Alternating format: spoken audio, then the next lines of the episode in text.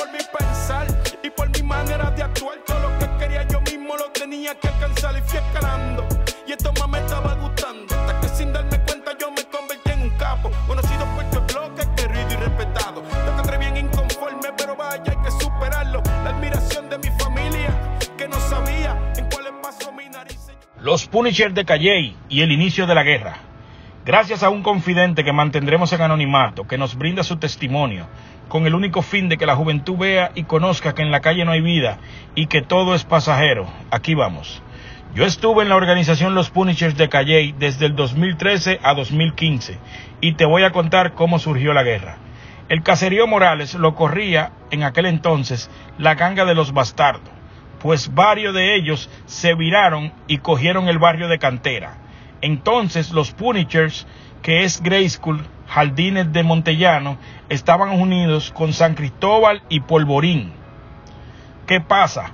Que los que se viraron estaban solos, pero les robaron a la ganga de los bastardos un arsenal de armas y ellos se viraron porque no aguantaban más el abuso que tenía el bichote alias Macimbo. Esa gente buscó la manera de dar con nosotros, los Punishers. Nosotros los desarmamos para hablar, claro está. Y pues Yankee, el bichote de aquel entonces, aceptó la tregua. Y empezó la guerra. En Calley, Naldito y Goldo Villar, a través de Felchinay, los que controlaban la ganga de los Punishers, estaban puestos para la guerra. Fueron al barrio El Polvorín, el barrio más codiciado del caserío, por el dinero que genera alertaron de la guerra y por la mañana uno de los del polvorín, el tirador, el menorcito en aquel entonces, porque no recuerdo su sobrenombre. Lo que sí sé es que ese chamaco le tenían un miedo grande, porque era calladito y se burlaban de él hasta que lo vieron en acción en el calentón y le cogieron respeto. Comenta la fuente. Pero eso no viene al caso lo que te estoy contando como yo vi la historia y me gustaría que la contaras así, ¿me entiendes? Ok, seguimos. Pues los tentáculos se expandieron. Al menorcito, como vieron que es bueno en los números y cuadrando, lo movieron del polvorín al mismo punto, pero del mirador. En una sola noche ese chamaco generaba miles de dólares, lo que ningún tirador generaba en 12 horas. Él era la pieza clave del barrio El Polvorín para financiar la guerra, porque ese punto estaba lento y el menorcito fue el que lo puso en salsa. Que Dios lo tenga en gloria donde quiera que esté, él y su amigo que eran inseparables. En el año 2014 es que empiezan a llevarse los federales al bichote yankee y como quiera la organización tenía power para guerrear. Cuando se llevan presos a Naldito y Gordo Villar, nace una nueva organización, los Magos, los de Brisas de Calley.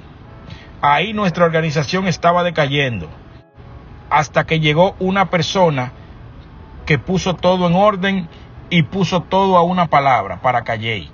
Se llama Gavilán. Desarticulación y caída de los Punishers de Calley.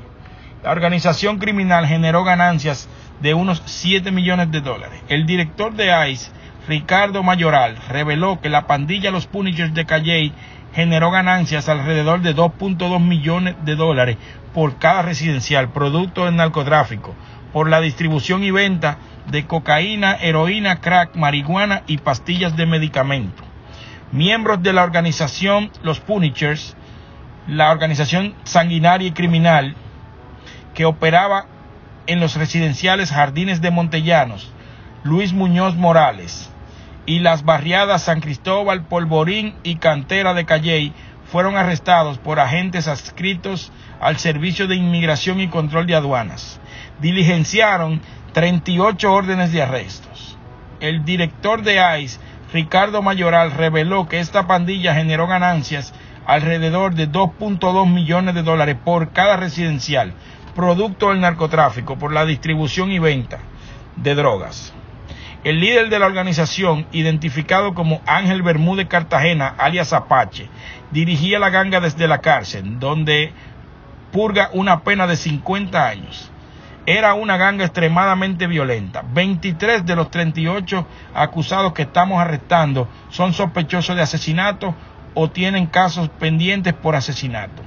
Esto es una ganga que lleva operando desde el 2012, una ganga muy organizada. Tenía un grupo de sicarios a su disposición, los cuales utilizaron cuando en el 2012 el líder de la ganga, un tal Apache, fue arrestado.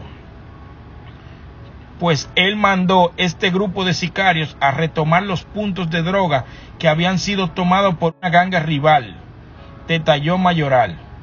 Agregó que José Torres Burgos, alias La Letra, y Edwin José Santos Martínez, quienes aparecieron en las posiciones 1 y 2 en las acusaciones federales, eran los líderes del grupo de sicarios sospechosos de numerosos asesinatos, producto de la guerra por el control del narcotráfico, en la zona con otro rival denominado los anti-punishers.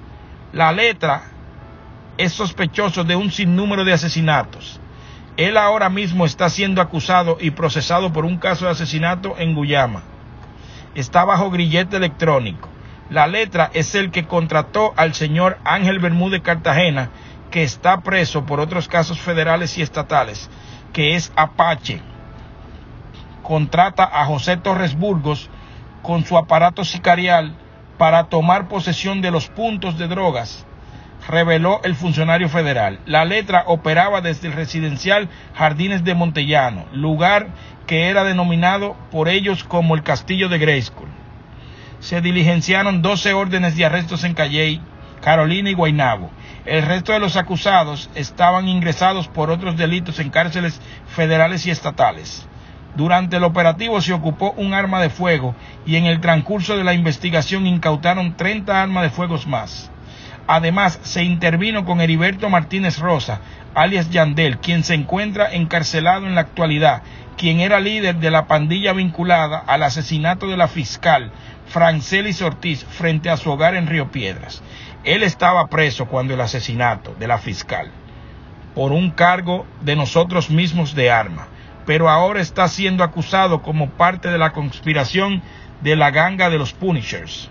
Esto es Mundo X. Si te gustó el video, no olvides darle like, compartirlo y suscribirte. Vivir por mi pensar y por mi manera de actuar. Todo lo que quería yo mismo lo tenía que alcanzar y fui escalando. Y esto más me estaba